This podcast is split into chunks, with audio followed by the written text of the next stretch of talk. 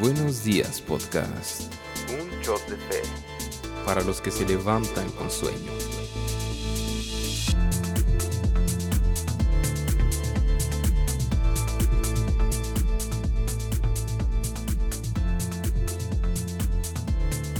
Buenos días, podcast. Bienvenidos al cuarto episodio de esta parte de la serie Firmes, el cinturón de la verdad.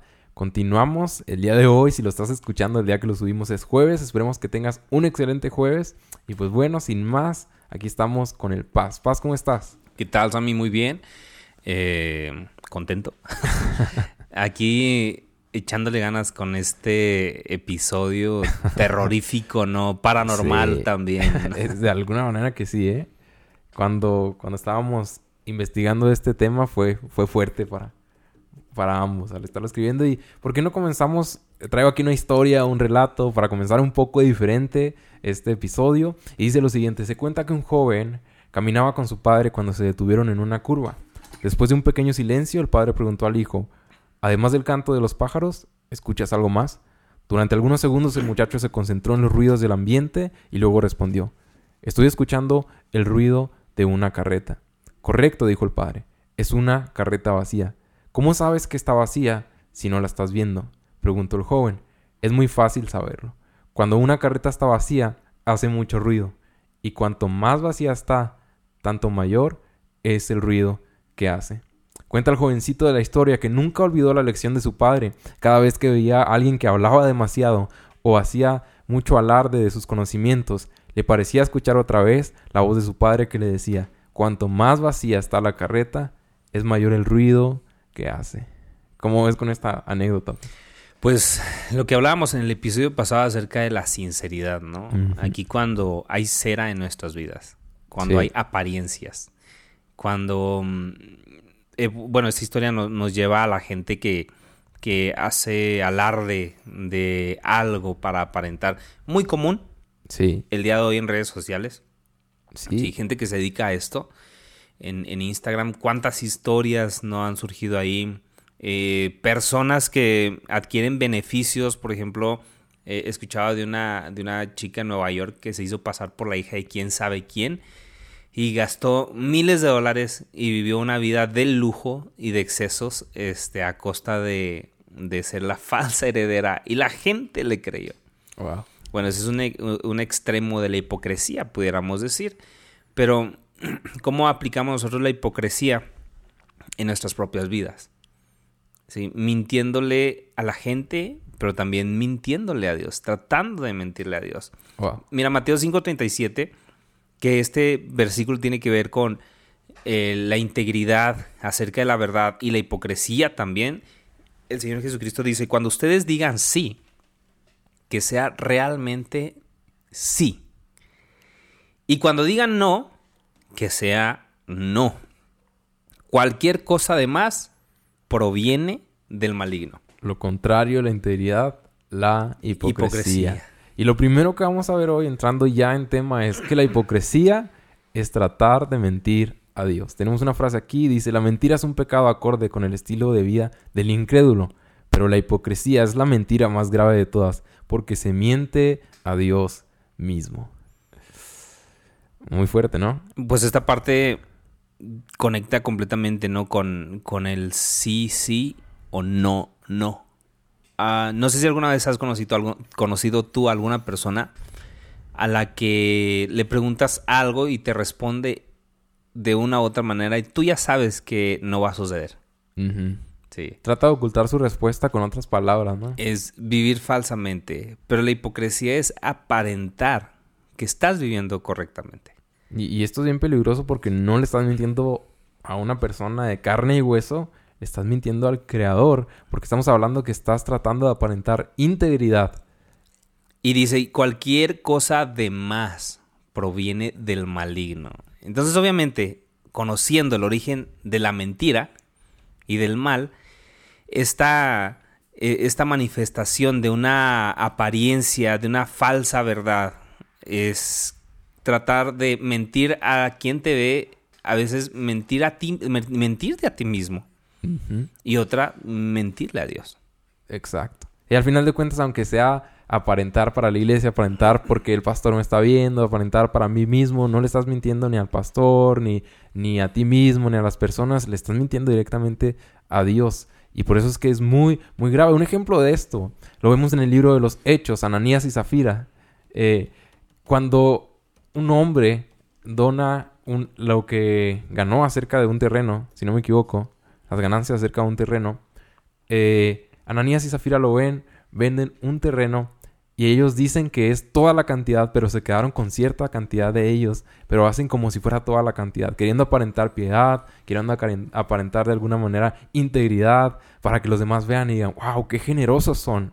Pero la respuesta fue la siguiente, ¿por qué llenó Satanás? Fíjate, Satanás proviene del maligno, como decías tú, tu corazón para que mintieras al Espíritu Santo. Más adelante, no has mentido a los hombres, sino a Dios, una falsa integridad. Mira, la definición de hipocresía, según el diccionario, es fingimiento de cualidades o sentimientos contrarios a los que verdaderamente se tienen o experimentan.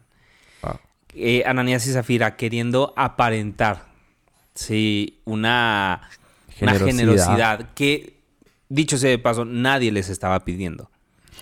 Eran voluntarios, sus ofrendas y lo que ellos entregaban era voluntario. Entonces, cierto comentarista hablando acerca de Ananías y Zafira dice, ellos vieron la presión y la oportunidad de mostrar cierta, cierta mm, generosidad, cierta disposición. Pero, ¿cuándo otra vez volvemos a la falta de sinceridad? ¿Cuándo se reveló en realidad lo que había en sus corazones? Cuando recibieron el dinero. Esa fue la prueba, ese fue el fuego para ellos. Cuando recibieron el pago, su día malo fue ese. Ahí se reveló su intención.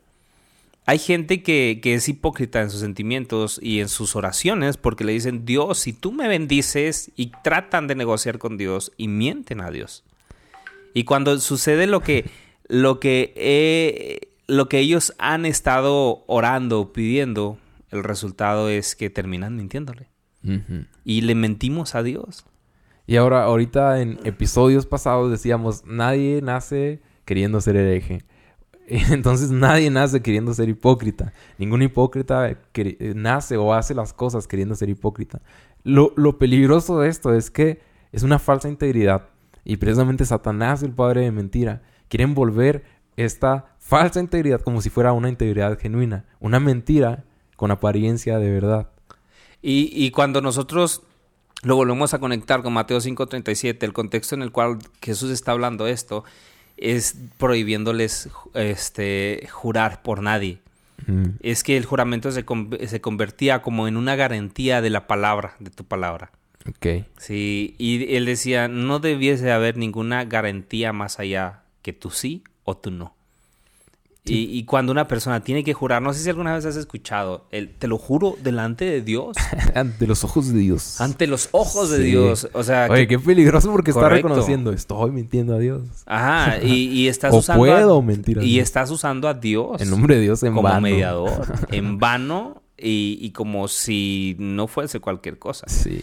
Entonces, como parte opuesta a la integridad que debe vestir al creyente, de que lo que dice es sí o no según lo haya dicho, eh, está la hipocresía, gente que, aparenta. Me dio risa porque cuando estaba niño había escuchado esta frase ante los ojos de Dios. Entonces como que me daba flojera decir ante los ojos de Dios y lo minimicé, lo sinteticé y dije antelo. Entonces cuando mis papás me preguntaban algo, algo así, yo decía antelo. Y, y me acordé de esto. Pero bueno, aquí ya, Dios aquí revelando y hablando.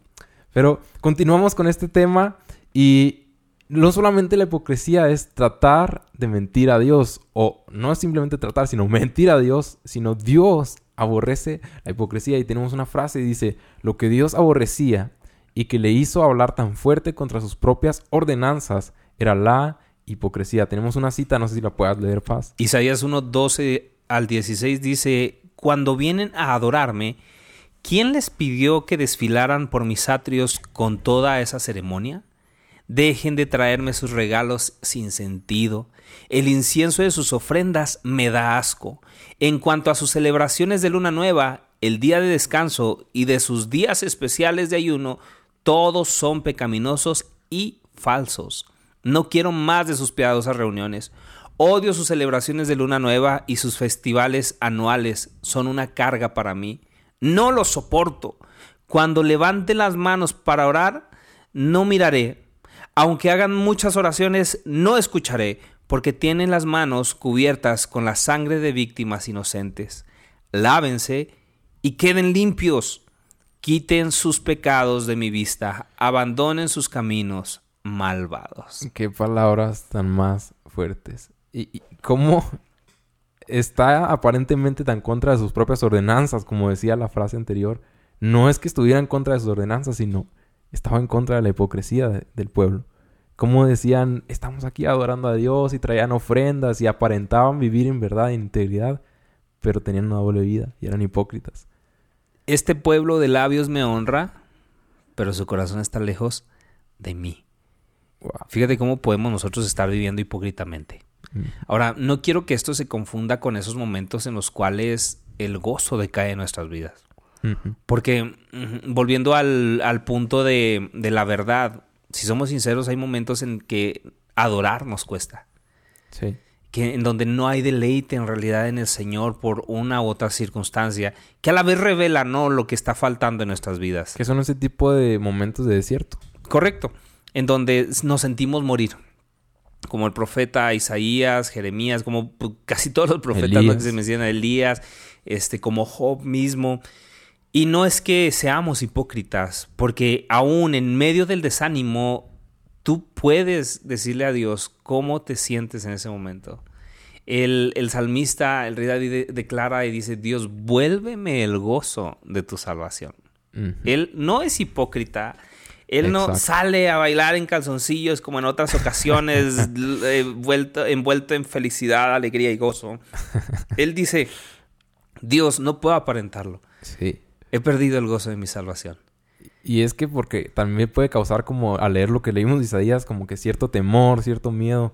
Pero el problema es la hipocresía. Obvio vamos a pecar. Somos pecadores, pero ¿qué es lo que nos va a libertar de, de, ese pecado? La verdad que es Cristo Jesús. Por eso más adelante dice, vengan a mí, estemos a cuenta. Si sus pecados fueren como la grana, como la nieve, serán emblanquecidos. Y si fueren rojo como el, como el carmesí, vendrán a ser como blanca lana. ¿Qué te puede limpiar de esa manera? La sangre de Cristo, pero necesitas saber, necesitas reconocer que estás mal. Pero el problema aquí es la hipocresía. No reconoces que estás mal y aparentas que está todo bien. ¿Cómo, cómo identificas un corazón hipócrita? Niega la maldad. Niega su pecado. Niega la necesidad y de Dios. a la vez la pregunta, bueno, no, no la pregunta, sino la razón por la que lo niega es porque en su corazón en realidad no hay dolor por pecar en contra de Dios. Entonces esto nos lleva a algo más profundo. ¿Cómo reaccionas cuando pecas? Precisamente. ¿Hay, dolor o hay deleite? Y cuando hay deleite hay indiferencia. Entonces lo único que permanece es apariencia. Hay una frase que se relaciona con eso y dice, la hipocresía hace de la oración un ídolo, de la fe una ilusión y ojo aquí, del arrepentimiento una mentira a voces. Perdóname. Ya no lo vuelvo a hacer. Te lo juro. Y te lo juro delante de ti. y, mira, te digo, tenemos que tener cuidado de estar viviendo una vida hipócrita. Sí. Sí, es necesario venir en arrepentimiento. Es necesario manifestar nuestro, nuestro corazón delante de Dios. Por eso la luz y la verdad es importante. Por eso es importante darnos cuenta de que si estamos viviendo una doble vida, la hipocresía hace eso, hace que vivas una doble vida, hace que en la, en la intimidad seas otra persona diferente a la que realmente, ah, perdón, a la que proyectas en, en, tu vida diaria. En público. Ah, en lo público. Alguien dijo que integridad es eh, lo que tú hacer lo bueno aunque nadie te vea, lo que tú haces en secreto. Sí. Entonces cuando estamos solos y nadie nos ve, ¿qué hacemos? Es ahí en donde, ok, tengo que ser íntegro. Y por eso te protege el cinturón de la verdad. Sí. Porque al recordar estas partes, la próxima vez que estés en soledad y tengas la oportunidad de vivir una mentira, de hacer lo incorrecto, te protege a ti mismo y te hace clamar a Dios. Sí. Te hace clamar a Dios. Cuando somos tentados, la escritura nos dice que Dios no permite que seamos tentados más allá De lo que de podamos. lo que podamos. Tentados, no probados. ¿eh? Quiero, quiero hacer una distinción aquí porque hay pruebas que superan nuestras capacidades. Hay pruebas en las que nosotros somos superados y, y caemos rendidos sin fuerzas. Pero la tentación es diferente. La tentación es cuando el enemigo de nuestras almas viene para hacernos caer. Y dice la escritura que Dios da la salida a cada uno de nosotros. ¿Cómo podemos nosotros encontrar la salida antes de caer en la hipocresía? Viviendo en la verdad. Viviendo la verdad. Lo único que puede hacer la Clamando a la verdad. La verdad. sostenernos en la verdad. ¿Sí? Y hacer lo que José hizo ante la esposa de Potifar, que lo quiso seducir, correr. Sí, no siempre se vence este quedándote en el lugar en el que está. A veces el acto más valiente que podemos hacer es correr del pecado, huir, porque sabemos que somos débiles. Y correr a la verdad. Porque si corres a otro lado y ignoras la Otra verdad. mentira, ¿no? Ah, no, pues no. Vemos hasta aquí la hipocresía es mentira a Dios. Dios aborrece la hipocresía. Y este punto está bastante fuerte. Lo que sigue, Dios, Dios. condena Condena. la hipocresía. Hay una frase, Dios prefería ver la, la abominación desoladora en su templo sembrando confusión antes que la abo- abominación del disimulo, burlándose en su cara mientras los hipócritas adoraban de labios y pecaban de corazón. De los dos, es más tolera- tolerable para Dios ver un Belsasar, que nunca dijo ser su siervo, con sus ídolos y bebiendo en los vasos santos, que a un pueblo que dice ser siervo suyo, contaminándose en una adoración maldita por la hipocresía. Hay de aquel que deshonra a Dios fingiendo honrarle. Qué fuerte estoy. Sí, Porque hay un castigo. Sí, definitivamente. Dios es justo. Dios es justo. Y mira, por más que tú y yo intentemos ocultar la realidad de nuestras vidas, eh, llega el momento en el que cuando se revela esto, si no te arrepientes, viene la corrección de Dios. No hay nada oculto que no haya de ser revelado. Y, y la corrección de Dios, aunque es en misericordia, también es severa. ¿sí? Porque Él va a dar un castigo que corresponda al, al acto. Y recordar, no somos tentados más de lo que podemos soportar y está la salida, hay oportunidades, pero es desobediencia. Y un ejemplo de que Dios condena la hipocresía y castiga por la hipocresía es Ananías y Zafira. ¿Qué pasó con estos hombres que hablamos, estos, sí, pues estos humanos que hablamos al principio? Cayeron muertos, cayeron muertos. Un comentarista dice, porque a veces la gente dice, no, ah, qué fuerte que se murieron por, por mentir. Y al contrario, ¿no? O sea, todos mereceríamos realmente caer muertos si se nos aplicara la justicia tal y como es. Pero dice un comentarista, era necesario que se demostrara tal disciplina para que la iglesia no quisiera sobrepasar la autoridad de Dios o quisiera burlarse o mentir de Dios. Y mira, hay que ver que esto fue en el Nuevo Testamento. Sí. Sí, esto fue después de la gracia. Esto fue después de la manifestación del Espíritu Santo. Esto fue un acto que Dios condenó. ¿Qué nos hace pensar el día de hoy que tales cosas no acontecerán? Y otro ejemplo precisamente es los fariseos en los ayes que dice, ay de ustedes. Y comienza a decir un montón de cosas en Mateo 23, pero termina diciendo, serpiente, camada de víboras, ¿cómo escaparán del juicio del infierno? Si no es en esta vida, la condenación de la hipocresía será en la eternidad. Y la pregunta es, ¿estás venciendo la hipocresía con la verdad? ¿O estás queriendo vivir una falsa verdad en la hipocresía, dejándose seducir por las palabras de Satanás? El llamado a la acción para el día de hoy tiene que ver con arrepentirnos de una vida hipócrita. Sí, porque mira, la, la hipocresía muchas veces el- lo primero que hace es engañarnos a nosotros mismos. Y en ocasiones somos tan buenos mentirosos que nos creemos nuestras propias mentiras. Crees que tu vida va bien, crees que todo va viento en popa, como no te ha- has caído muerto como Ananías y Zafira, entonces quiere decir que a Dios no le importa. Y eso es mentira. Y lo que necesitamos hacer si hemos identificado mentira en nuestra vida es reconocer nuestro pecado delante de Dios, confesarlo delante de Él. Si hemos ofendido o faltado a alguien hipócritamente, si hemos sido faltos de integridad ante alguna persona y le hemos hecho daño, también tenemos que confesar nuestro pecado. Hoy es un buen día para decirle no a la hipocresía y para correr a los brazos de la verdad. Vengan a mí, dice Jehová, y estemos a cuentas. Si vuestros pecados fueren como la grana, como la nieve serán emblanquecidos, y si fueren rojos como el carmesí, vendrán a ser como blanca lana.